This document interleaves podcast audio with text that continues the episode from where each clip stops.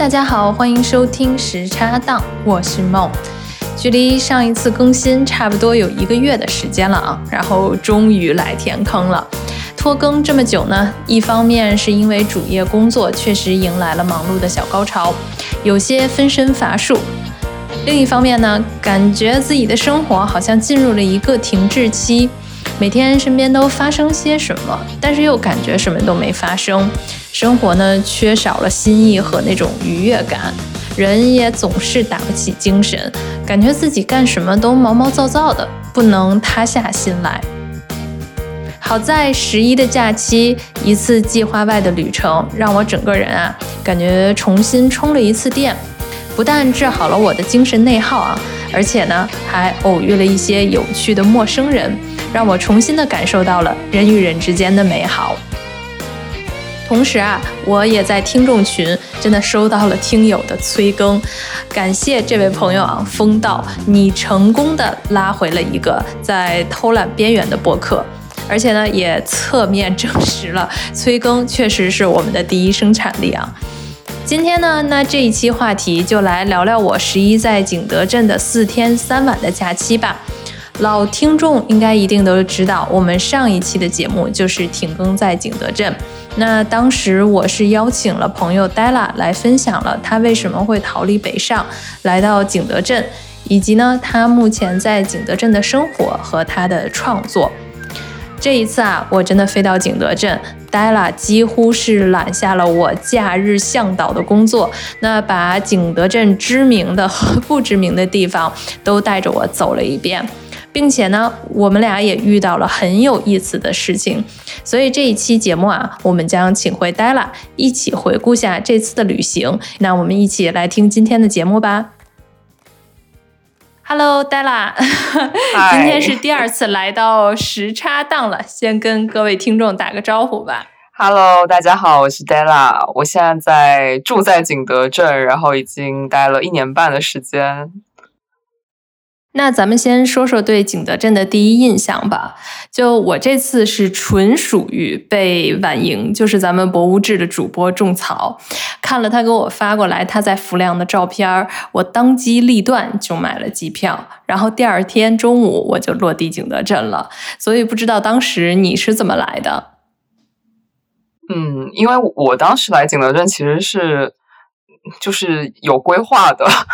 我当时是先从那个先到南昌，然后再就是江西的省会嘛，然后再从南昌到了景德镇。对，其实呃，先不说景德镇的第一印象，但是因为我我了解到，就是江西是这个吃粉大省，所以就是我从南昌到景德镇差不多待了四五天的时间，我真的是每一顿饭都在吃粉，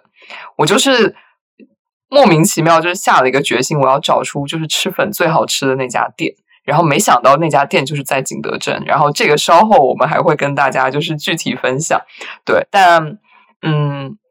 就是一路上吃粉，然后吃到景德镇之后，因为我是其实是从南昌坐那个动车到景德镇。对，然后刚到了景德镇之后，其实觉得特别呃特别的萧瑟的一个感觉，就整个。整个的城市的状态是比较灰蒙蒙的，因为那那段时间其实是在下雨嘛，雨季，对，所以整个这个状态就是比较稍微低沉一些。就是没想到，就是一直在下雨，就这个雨就没停过。那从这儿就听出来了。呃，咱俩的这个景德镇绝对不是同一个 印象，简直就有点像是冰火两重天。那迎接我的就是在国庆期间还能达到四十度的景德镇。那么这个气温是你从一下飞机开始，你就能看到热浪扑面而来。呃，我感觉自己在北京都没有这么近距离的接触过太阳。但是要说真正人际互动留下的印象啊，那我觉得要说就是机场出租车师傅们给我留下的一口价。当时发生了啥？我走出来嘛，然后机场还是挺好打车的，所以一出门就是那种排队排好的司机师傅，然后正好也很快。其实因为这次国庆，感觉没什么人出行嘛，嗯，然后就很快就排到我们了。然后我呢，就是一拉车门就进去了，然后家属在后面扛箱子，就放到后备箱里面。就我这进去了，我安全带还没有系好，然后就听到那个出租车司机跟我说：“说姑娘，说我们这儿可不打表啊，都是流行一口价儿。”非常强硬。我当时。对我当时心想，我这打的是出租啊，我这没打黑车呀。然后我当时就问师傅，我说：“那你先让我听听，你这一口价到底是一口有多大呀？对吧？”嗯。然后呢，他就说：“说我这一口价就是四十块钱，从机场到这个景德镇的市中心，嗯，不打票，不打表啊，这个就是我们这儿的规矩。”后来我心想，那既来之则安之吧。然后呢，我们就坐上这个出租车，然后去往了我们第一个这个市中心的那个御窑在那边的一个酒店。嗯，所以这个真的是我对景德镇的初印象啊，就是这个城市的一口价。哎，我还挺感兴趣，就是就是当你看到景德镇的机场的时候，你是什么感受？哎呦，这个机场真的太小了，就特别像，就特别像庞博今年的新段子，说用 U 型锁可以就是锁住的机场。基本上我感觉下了飞机我就已经出了机场了，就不用怎么走。是的，是的，就非常高效，我觉得。然后第二一个让我意想不到的小，就是我回来了之后，我就会觉得这个世界太小了。能分享一下我 我们的共同好友，就我回。北京了之后，然后前两天吃饭遇到了一个这个做杂志的一个朋友，然后新认识的嘛，然后两个人就分享了一下这个彼此最近的一个经历，然后找一找共同话题。嗯，然后刚好我们就聊到说，哎，我十一去了景德镇，然后这位新认识的朋友他就说，哎，我十一也去了一下景德镇。然后我们俩就开始滔滔不绝的聊景德镇，然后聊完了之后呢，我们就说了一下，说我到那儿找了一个我的朋友，然后他说啊，我去那儿也找了一个我的朋友，我们俩还互相描述了一下这个朋友到底做什么的，就听起来我们这个朋友做的很类似这个工作，但是我们真的一点儿都没有往一个朋友的方向去想，然后。直到那天下午，结果发现是同一个人。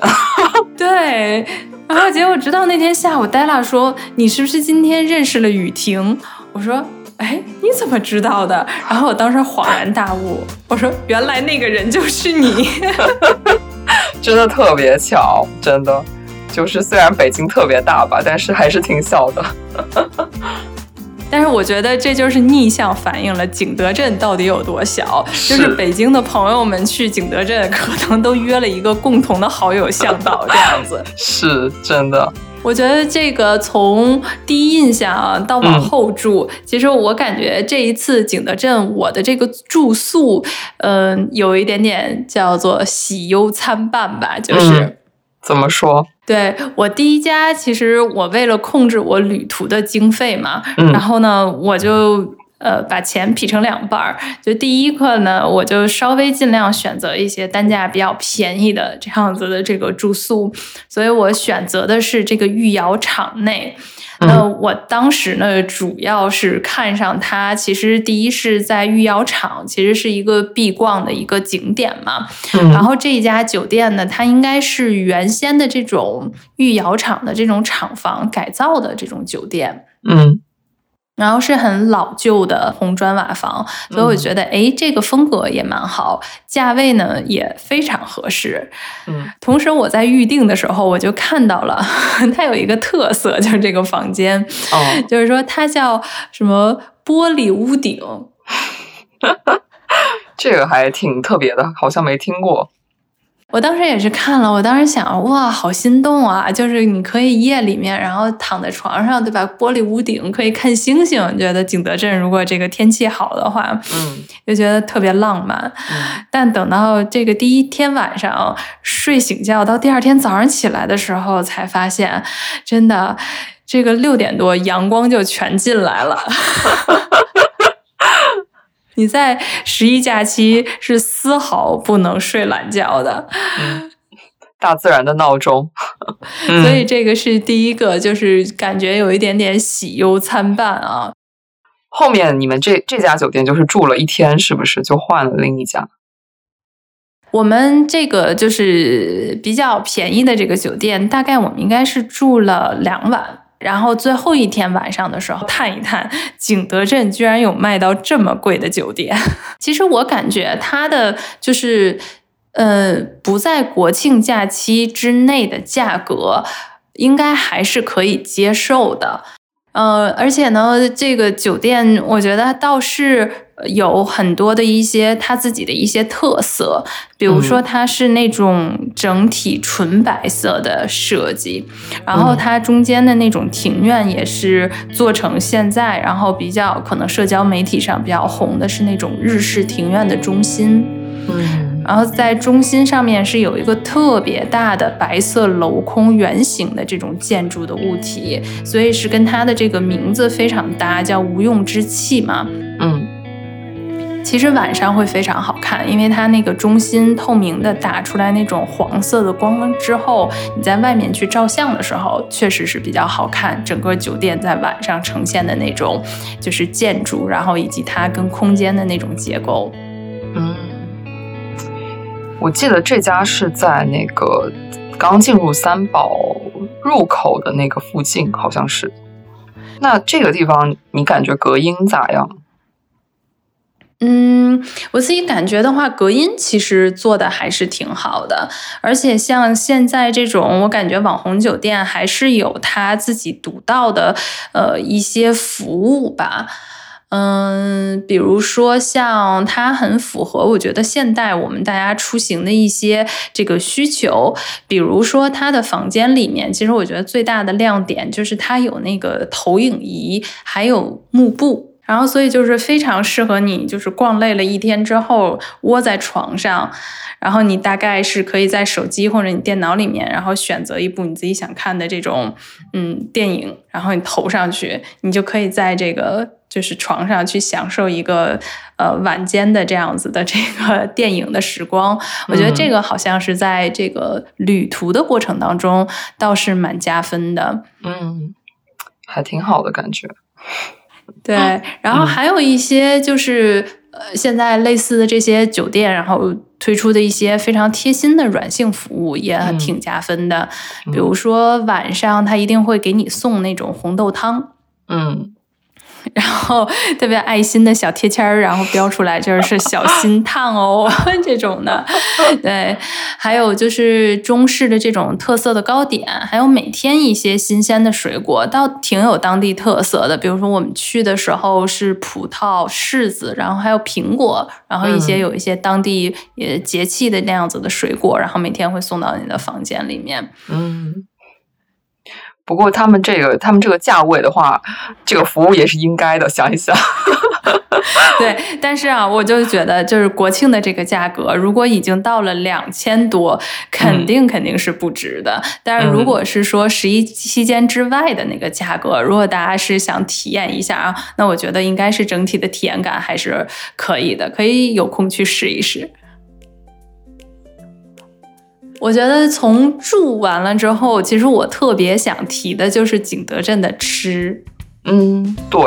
我觉得景德镇就是包括整个江西，它其实就是吃吃的东西的口味还是蛮特别的。就它其实是会偏辣一些，但是它又跟比如说四川、重庆啊，或者是贵州的那种辣还不大一样。比如说你吃的第一顿饭，或者说之后吃的这些东西，你。印象比较深刻的都有什么？我觉得就强推两个东西吧。哦，第一个东西一定要说 Della 的牛骨粉，是刚才开头就说了，是从什么南通还是南昌一南昌哦南昌一直吃下来，吃到景德镇的。哦，真的经过你鉴定之后，我觉得那一家绝对是最好吃的。对，没错。唐记牛骨粉，大家可以就是记一下这家店的名字，就是真的特别好吃，而且这家店就是它的这个牛骨好吃到，就是因为每次有朋友来找我，我都会就是每一个人，就是真的是每一个人，我都会带到那家牛骨粉的店里去吃一顿，然后就每个人都觉得特别好吃，然后甚至还有两个朋友在就是临走之前，就离开景德镇之前，特地到那家店去打包牛骨，然后就是打飞的带走。我觉得就可能已经真的是好吃到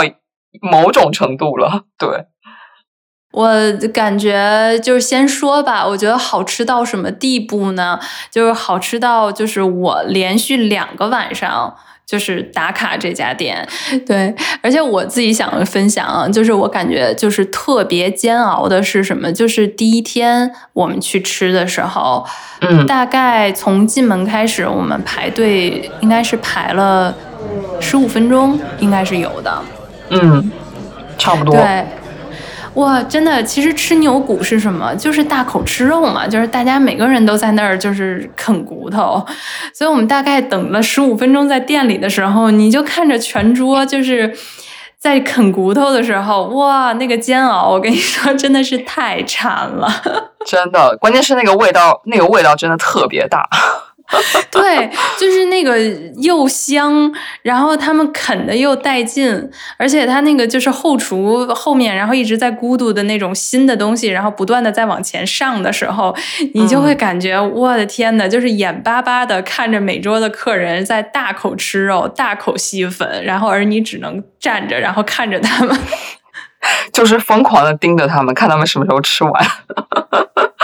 确实是，而且我感觉这种感觉特别不好，是导致了我们那天就我自己都觉得自己有点就是报复性的点餐，我一定要点大份。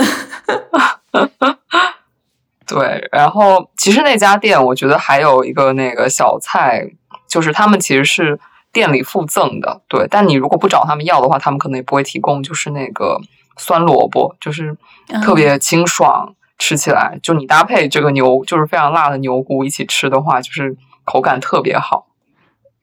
我觉得大家要是去的话啊，我自己第一天就是我感觉一定一定要微辣。因为第一天我们就忘了，就是我们实在是三个人聊得特别开心，因为终于到我们了。然后到我们了之后，我们就一顿点啊，真的叫一顿报复性点餐。然后这个大份，然后再来一个大份牛骨、大份牛肚，然后一份青菜什么的。然后结果就是三个人满怀欣喜的等着的时候，戴拉突然说：“哎呀，我们好像忘了要微辣。”对，所以其实我们第一顿吃的就是最正宗的这个辣肚，特别好。但是我这一次就是上飞机临走之前，其实我最想念的，呃，还真不是这个牛骨。你知道我特别想念的是什么吗？是啥？是我之前跟你说，就是我有一天去吃包子去了。哦，我记得那家。对，这家店叫做小毛老面汤包，然后它的这个特色是什么呢？它的特色，这个包子不是像比如说北方或者北京我们常吃的那种是发面的包子，它的这个包子面是有一点点死面，很筋道的那种老面，所以呢，它能把那个叫它叫汤包嘛，它就可以把汤包的那个汤留在它的这个这个。包子的内汤当中，然后这样子你一咬下来，你还真的是可以有这种肉汁，然后可以这个留下来这种。嗯，哎，那它这种跟比如说跟上海的那种汤包会有什么区别吗？哦，皮要厚。哦，对，它的这种，但是它的这个皮厚，它很。就是很好吃，然后它那个皮因为稍微厚一点，但是其实它是把包子里面的油，然后都吸到这种老面里面了。然后你一口咬下去了之后，其实它的面很香。然后我觉得就是上海那种皮特别透明的这种小笼包，然后蟹粉包，其实我觉得它的那个皮的感觉就是没有什么了，你只是吃蟹粉的鲜。那我觉得像这种老面的汤包，你还是可以吃出它的那个面香味儿的。嗯，哎，这还挺有意思，我觉得。妈呀，我现在录的我真的流口水。然后我真的，你知道我最惊艳的是一个什么馅儿吗？哦，是叫做萝卜虾米皮。然后这个萝卜虾米皮呢，它一定啊，真的是要蘸上他们家的有一个叫自制甜甜辣椒酱，就是拌在一起吃。嗯。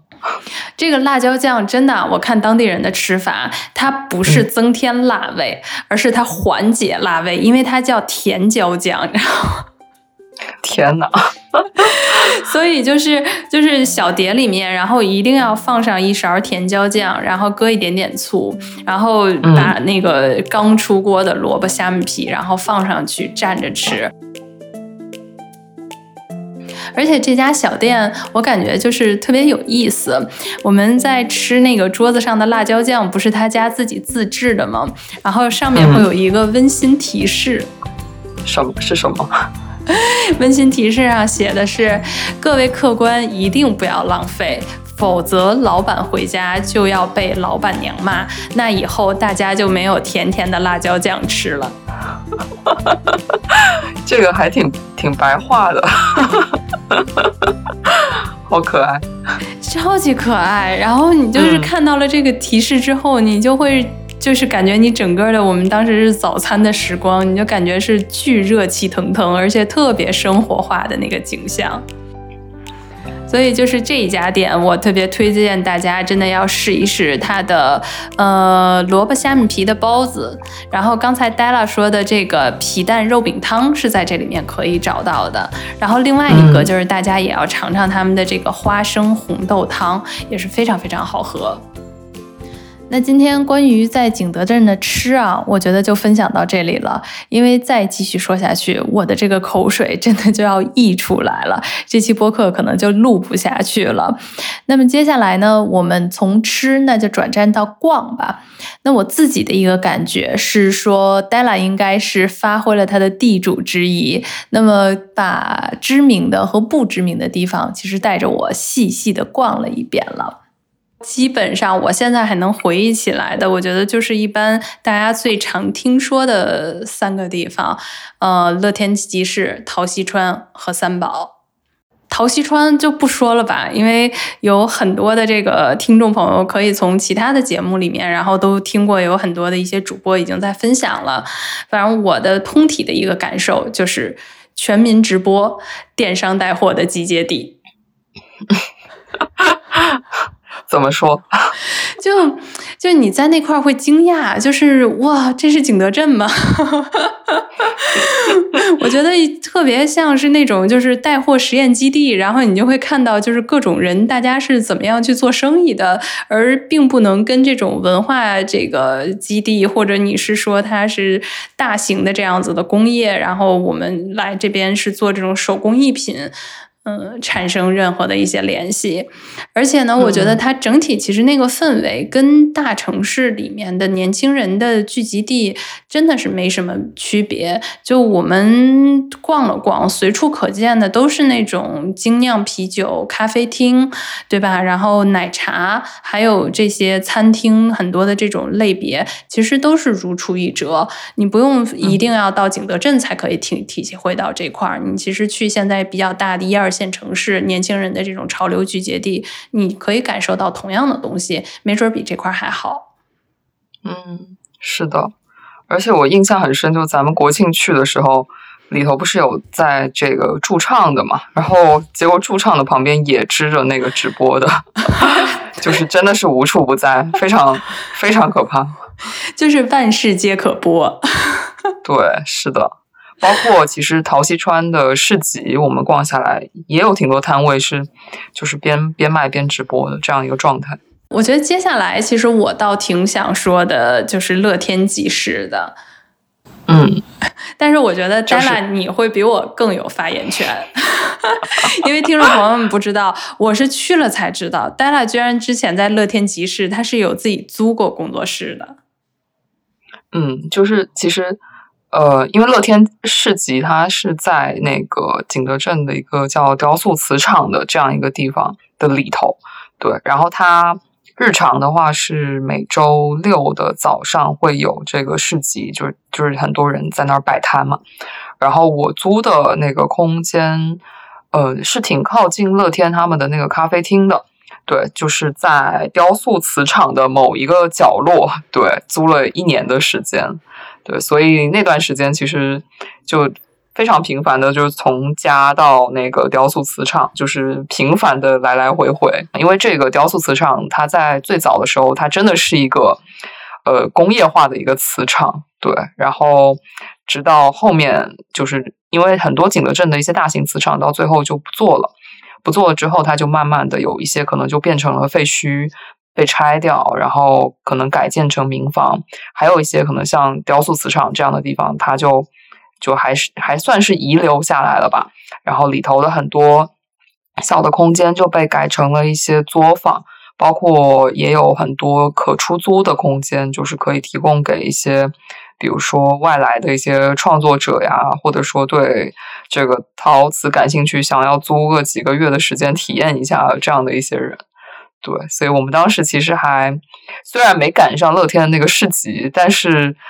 就雕塑瓷场里有特别多的这个买手店，然后我们都大概转了一下。我会觉得这个乐天市集这块儿是一个管理非常好、有序的这种园区。然后比较著名，其实我去之前就已经听说过的，就比如说像一方亭啊这种的，然后你就可以在这边去看到。而且它还有不同的这种系列，然后比如说它专门有卖那种从欧洲那边收回来的，就是古杯子那种的，就是二手的古着杯那样子的，然后是这种小店。不过给我记忆真的最深刻的，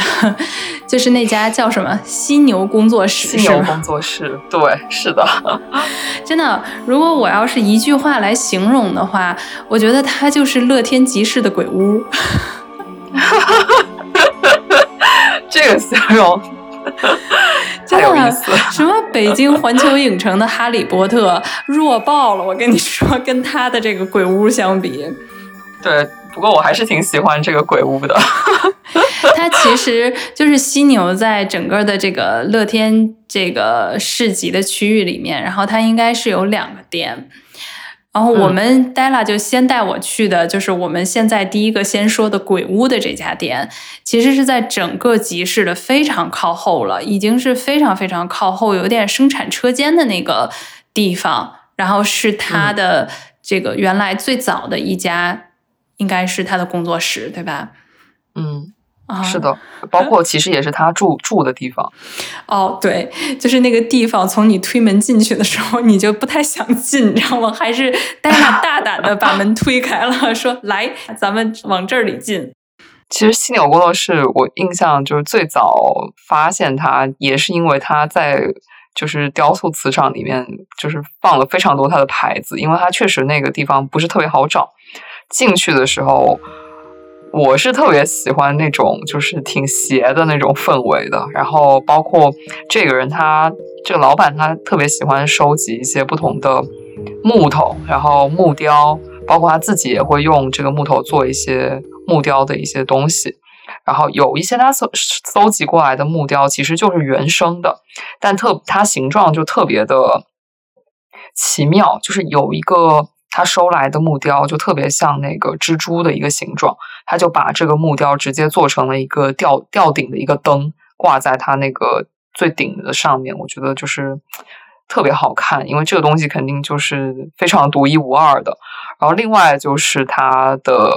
非常多的面具的收藏，就除了收藏面具，他自己也会去做一些陶瓷的面具。对，所以挂在他整个这个工作室里头，我觉得还蛮。就是蛮吸引人的，然后这个其实还是他的这个就是后面的工作室，然后就是戴拉后来说说，哎，没关系，说咱们去前面，他在前面为了让大家好找，然后他还开了一个酒吧。嗯，是的，这个也是最近刚开的，但我觉得它不是，就是它的这个酒吧的风格，我觉得就不是鬼屋，你知道吗？酒吧的风格，就大家想象一下啊，就是香港九十年代拍僵尸片儿不用置景，就是做法现场。我跟你说，真的是挺像做法，因为它它会有很多的呃绘画。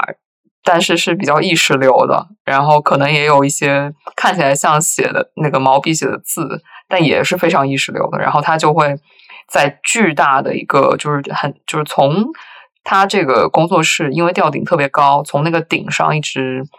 挂了一块儿，我不知道是画布还是啥哦，然后一直垂到地上，然后因为整个画幅就特别大，然后他又在上面画了很多那种非常意识流的图案呀、符号呀，所以看起来就真的非常像做法现场。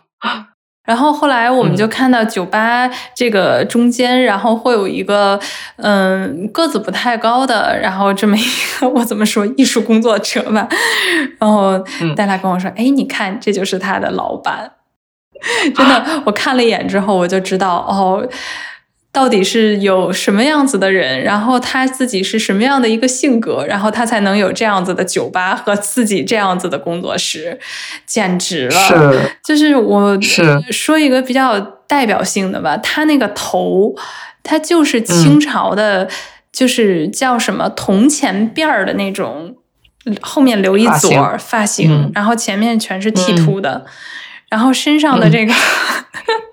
身上穿的这身西服，也应该是从清朝走过来的那种感觉，非常的这种飘逸。所以在整个其实乐天市集，就是我们看过什么小清新，然后日式，其实有这么一样的一些，就是风格特别明亮，然后有特别个性的这样子的店。其实我自己的感觉倒挺兴奋的，就是看到这个。如果说就是在乐天集市里面，然后有一家店，它完全是让你能够知道，哦，原来有一种打破这种风格的艺术体现，然后有一些真正他自己想要表达的这样子的东西。我觉得犀牛工作室绝对是给我留下了印象最深刻的一个工作室。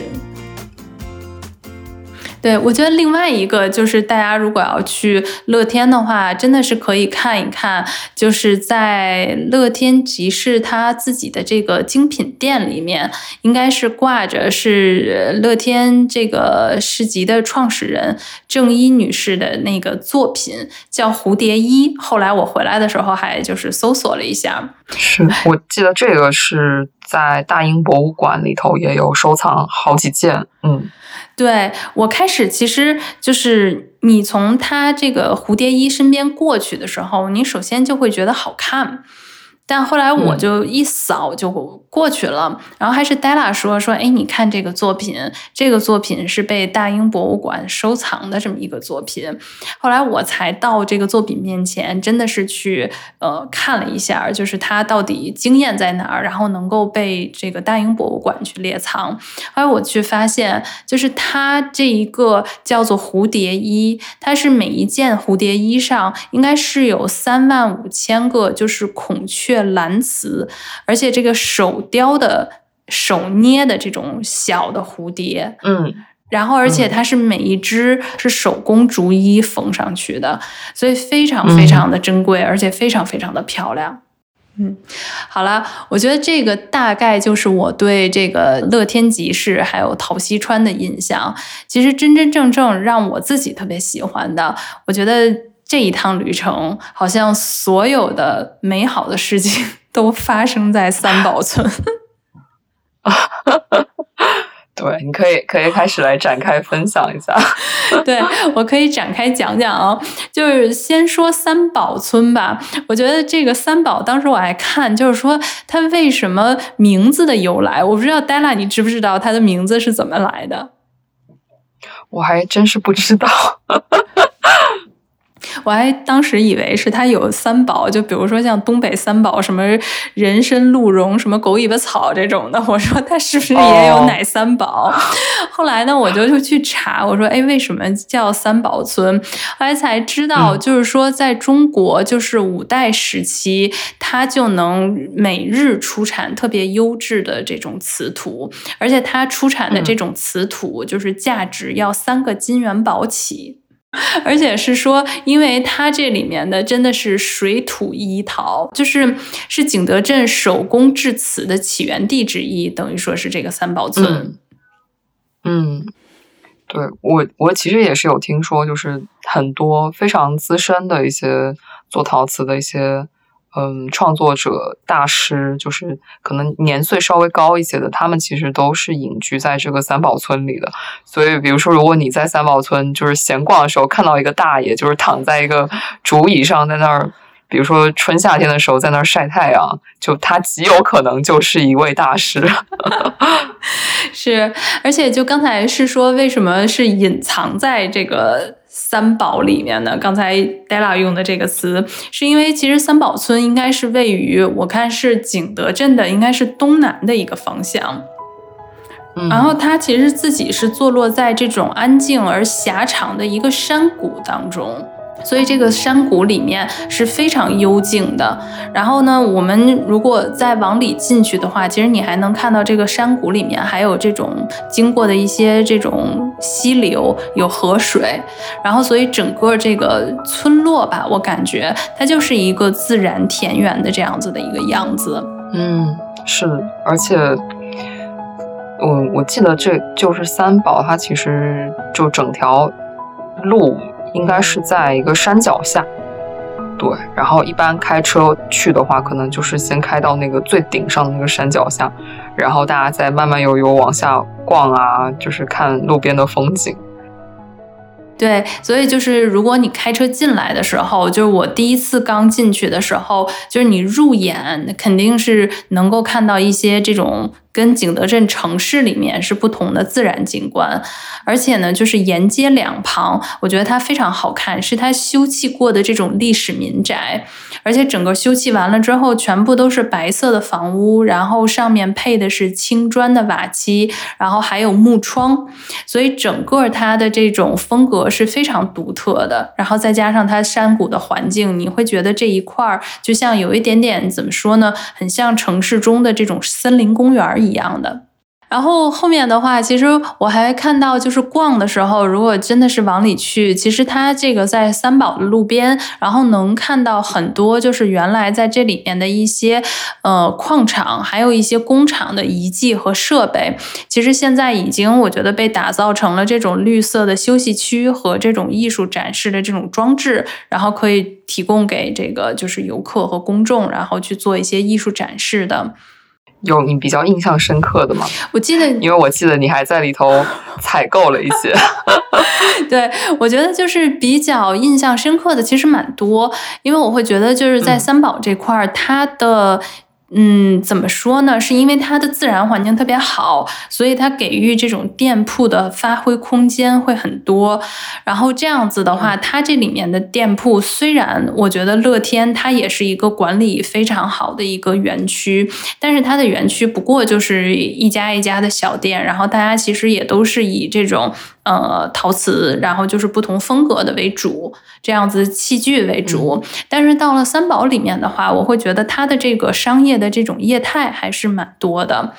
就是从呃，你可以看到有一些经营的是这种器具的小店，然后到经营那种就是新中式的这种量体裁衣的服装店，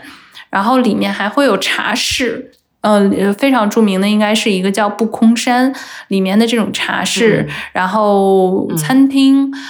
民宿，然后里面当然也有，就是现在说的是三宝国际的一些这种。展览也好，然后还有一些这种收藏的博物馆，就等于说，我觉得是因为它的空间，然后给予了这些店都很好的一些发挥，然后大家的这种风格，然后包括它室内跟室外空间的这种设计的这种交互，然后你会觉得每家店都很有意思。而且几乎很多的店都有那种你可以驻足，就是停留一下，然后或者在它的那个店里面的小的这种绿植区域，然后或者是庭院的这个空间里面，然后你可以坐一坐的。所以这个是让我觉得三宝是非常有呼吸感的这么一个地方。然后每家店都有它自己很独立的一些东西。我们还在三宝里就是吃了两家，呃。我跟你吃了一家餐厅，然后你又独行去尝试了另一家餐厅。哎，真的，哎，我就觉得吃这两顿饭啊，是我觉得就是国庆出行真的太难了。我平时其实后来我回来刷了刷小红书，我感觉就吃这两家店，一家叫寻味三宝。另外一家叫世外桃源，它的这个陶是陶瓷的陶，其实没有那么难。然后人家就是都是很轻松的说，哎，你到这儿走一走，对吧？然后推开世外桃源的门，就可以来吃一顿便饭，然后泡一壶茶，然后还可以在院子里休息一会儿，就感觉都肯定都是非节假日来的。对，就是感觉这些体验你完全没有。就是最夸张的，就其实是寻味三宝。就我们大概就是看到这几天国庆，在他网评下面大众点评的留言，全都是差评、差评、差评、差评，因为所有人都说等位至少三个小时起步。但我们是如何吃上的呢？对我们是如何吃上的呢？是因为我三点半去了拿号，我三点下午三点半，然后开到那块儿，然后拿了一个晚上的号。那按照他的叫号来讲的话，我应该是晚上的第四桌。但是后来那个服务员说：“哦，你别以为就是第四桌，你是可以五点半开餐就进哦。”他说：“你看见没有？现在满满当当在我这里坐着的三点半所有座位上的人，他们是等待五点的开餐哦。”然后当时就说 好，然后他说你几乎啊，这是第四号。他说你呢，就大概六点半到七点之间来就可以了。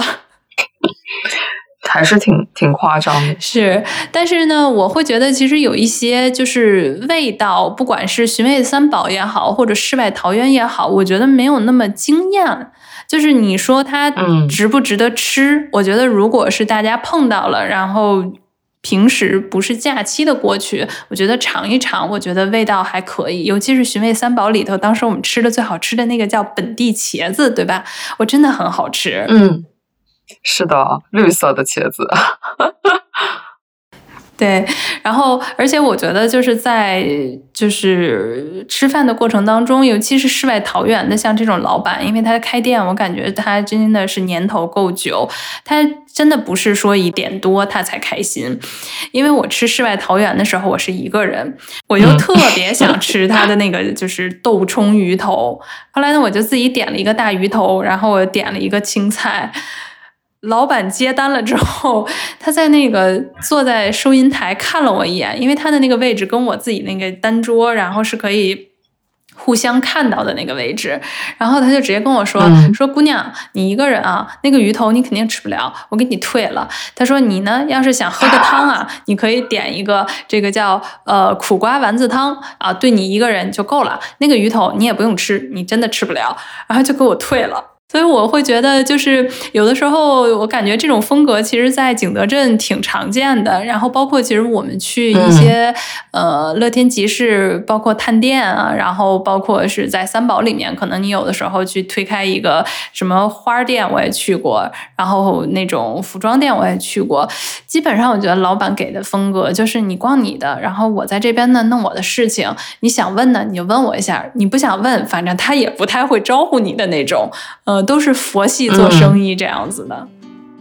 而且其实跟人交流起来都挺自来熟的状态。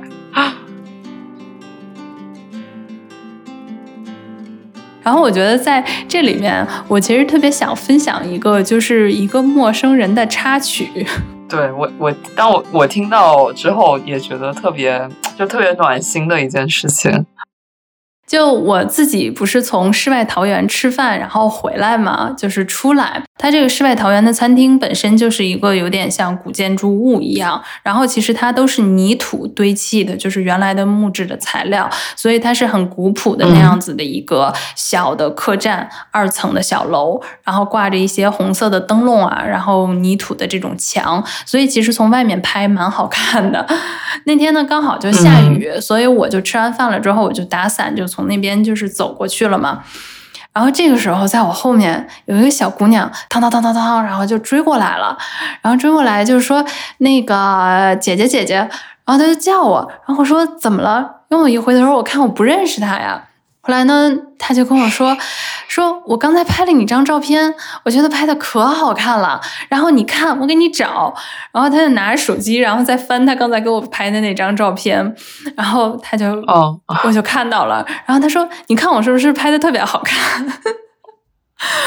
然后我说：“哎，你拍的是挺好看的。”他说：“那我发给你吧。”他说：“我真的觉得我拍的特别好看。”然后说：“你就发给你，然后你收藏就好了。”然后我就觉得这种 那种真诚，然后那种温暖和阳光，你知道吗？然后以及他真的是觉得这确实拍的很好看，然后那种他愿意去跟你分享。后来呢，他就加了我一个微信好友，然后把那个几张照片，然后都给我了。然后等到在晚些时候的时候，他就问了我一个，他说：“我能拿你的这个照片，然后发一个我今天的朋友圈吗？”就那种特别可爱，而且是带有暖暖的那种善意。后来我就跟他说：“我说没问题，我说你发吧。”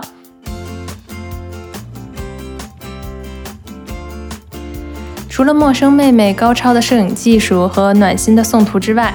我和黛拉呢还在三宝与一位陌生的店主，因为一个叫霞波的玩物结缘，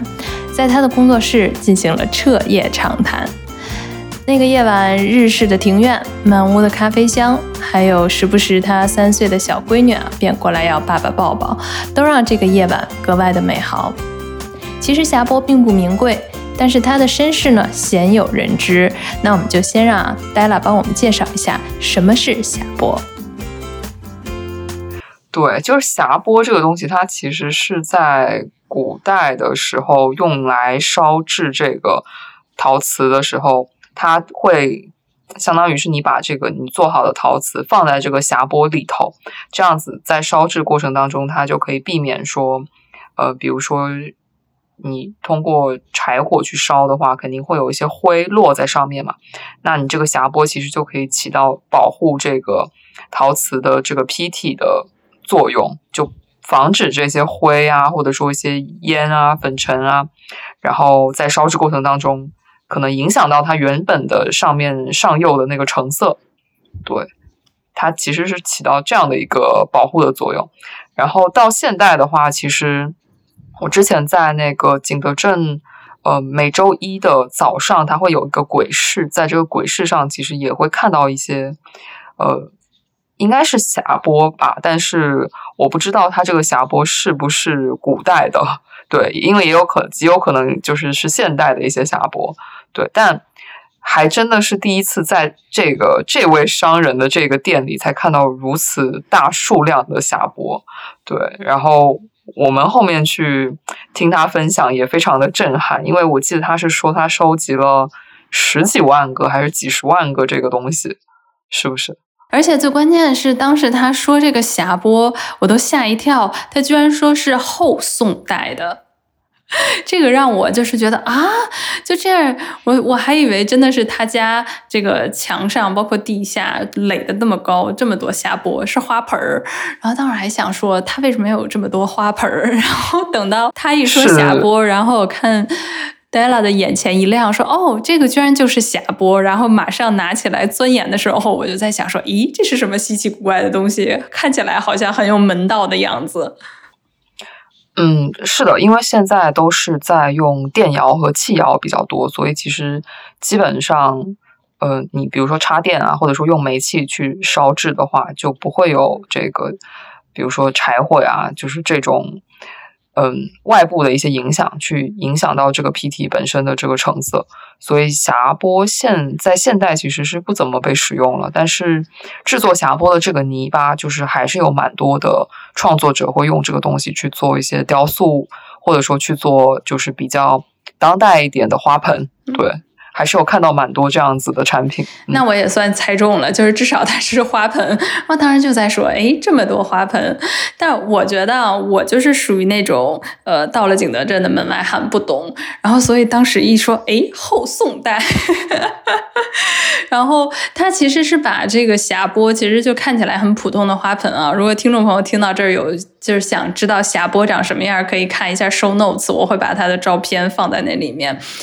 然后呢，其实它是改装成了台灯的样式，就是你可以当成吊灯，或者是这种立式台灯的那种灯罩。所以它其实还是把这种从收来的这样子的一个废弃的古物吧，我会觉得就是废置的一些古物，然后通过它自己的这种跟现代生活的再结合，然后它变成了哎可以去。作为现代日常生活、家装生活当中的一部分，它其实还有点儿那种，就还挺适合日本侘寂风的那个那个风格。所以我也是这种门外汉，没有经得住这种忽悠啊，购入了 几个霞波灯。后来就因为这一次大批量的购入嘛，然后其实我们就跟这个老板熟悉起来了。然后等到晚上我们吃完饭之后，再回到他的工作室的时候，这个也是我作为一个就是景德镇的游客体验到的一个叫做什么。呃，工作室的夜谈，因为之前只在听说过，说哎，如果你跟艺术家，然后或者跟这种店铺的主理人谈得好，他们会留下你，然后一起喝茶，然后一起聊天，然后大家很开心。那真的想不到，就是因为这一次吧，购入了霞波灯，然后我跟 Della 也在这个店里面，后面啊，真的是聊到了后半夜的样子。是，就是说到这个。确实，在景德镇，其实你会感感受到，是这些小店的老板其实都特别的亲切，就是可能有一些他并不是说那么外向、自来熟，但是真的都特别友好。对，像我当时刚来景德镇的时候，然后其实也是跟一个朋友一起到三宝这里头逛，然后逛到了一家，它算是展厅吧。对他个人展厅，然后这个展厅的主人本身也是一个做瓷板画的艺术家，然后我们在里头逛的时候就发现他这个瓷板画还其实还挺不一样的，就是嗯，就这个风格就不像说常见看到的一些瓷板画是比较传统的，就那种花鸟鱼虫啊，或者说是山水，它的风格就是会更当代一些。对，所以我们当时就其实进去的时候就看到了这个。艺术家本人后面就，他就邀请我们一起在他的展厅里喝茶，然后还就是聊，真的是聊各种话题，甚至还聊到了这个打坐。然后后面呃晚上就正好到了晚上晚餐时间，他还带我们去就是三宝里头一家餐厅吃饭，就是就整个过程就大家就聊得也很开心，对，就觉得就体验。非常好，就觉得这边的人。哎，我感觉话说回来，这可能都是三宝，所以以后如果听众朋友有想碰运气的话，可以往三宝这边碰一碰。可能可能是人杰地灵，然后在这边开的，他又守着山谷，然后有一种天然的想要沟通、可能交流的这种 心态吧。我觉得就是这一晚上，我觉得聊下来最让我难忘的，还应该是就是提到的景漂，因为也确实他会遇到很多的一些年轻的创作者和年轻的艺术家，然后这个才真正的让我会哦哦觉得景漂原来是有这种两种不同的一种分类。第一种来讲的话，是大城市退下来的景漂。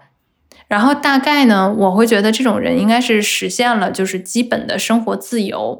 呃，大城市里可能会有房，然后这个就是最大的一个退路。但是我真的是没有想到，他说的后一种，就是真的很多艺术院校毕业的一些现在年轻的一些学生，那他们真的是心景漂。那我我确实没有想，他说，比如说像卢梅很多研究生毕业，然后来到景德镇去做自己的作品，真的一个月的收入只有三四千块钱。而且当时举那个例子，就是你很心疼，说三个就是做这种艺术创作的男孩子，中午吃蒸饺，三个人就吃差不多四十个，然后剩下五六个还要打包回来，晚上继续吃。我觉得这些景象和画面，好像是像小红书这样子的，你搜索的时候，它永远看不到的。因为我们看到的更多的可能是第一种的景漂，就是退下来岁月静好，对吧？然后你终于有时间可以去做手作了。但是往往就是后面的这一种是我们真的看不到的。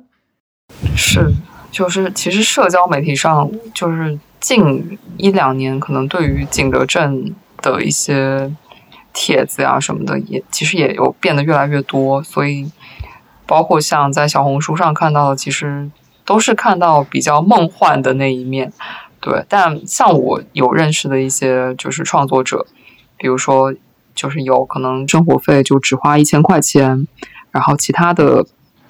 比如说要做工作室的话，他会去找可能两两三个朋友一起去租一个房租大概五六千的一个地方去合开一个工作室，因为这个房租价位其实，在景德镇是还是能找到一些比较合适的地方的，对，所以就这个是就是可能其中的一部分的人的一个状态，然后也有一些是他可能本身就是偏艺术类院校、设计类或者说是工艺美术这类学校毕业的这个毕业生。但他们家里的家境条件会相对富裕一些，所以他们不用愁吃喝的话，就可以在景德镇这边慢慢的去捣鼓啊，去钻研他们自己的作品。对，然后还其实我还有认识，就是一些人，他们有点把景德镇当成类似中转站这样一个地方，因为就是这几年疫情，其实出国也会比较麻烦嘛。然后有一些可能本身是。高中刚毕业，然后原本计划是去国外留学，就是学一些艺术专业的这样的一些人，他们可能就会在景德镇去做一个过渡，比如说可能在这边先做一些创作呀，自己喜欢的东西，对，然后家里也可以给到这个资金上的支持，然后可能等到这个合适的时间了再出去留学读书，这样。对，我觉得就是真的是什么样的人，什么样的生活状态在这里都有。嗯，真的，而且我就是呃做这期节目的时候，我还上网再搜了搜，然后像这种景漂的一些生活状态，那不光是我看到有景漂这个词，就是还有一部分是景归。这个我还没听过。对对，其实非常好理解，就是说他们曾经扎根景德镇，然后后面是因为各种各样的原因又离开了，然后随着我觉得这两年，然后包括比如说乐天市集做得更好，然后景德镇，比如说像三宝这种的，更具有一些世界的一些知名的艺术家，然后过来做一些这种展品联动，更多的年轻人，然后这一部分曾经驻扎过的人，他们又回来，所以他们自称自己为警规，所以就是让我们会知道，哦，原来有一些人离开了，他终有一天可能沿着他的梦想的地图，他其实还是会回来。是。好呀，那今天我们就聊的差不多了。然后感觉就是前两天在那个一年一度喜剧人大赛里面，黄渤说的一句话也特别的，就是让人听了会非常有共鸣。对，就是他说，有的时候可能不必抬头焦虑。低头努力就好了。对，我是想说，如果低头努力累了，然后咱就歇会儿，对吧？对。低头努力，咱就歇会儿，然后去其他的一些城市走一走，换一换心情，然后等歇够了回来再继续努力就可以了。放轻松。好的，那这就是今天我们的时差档，然后希望你喜欢我们的节目，然后也祝你在你的世界里面早安、午安和晚安。拜拜。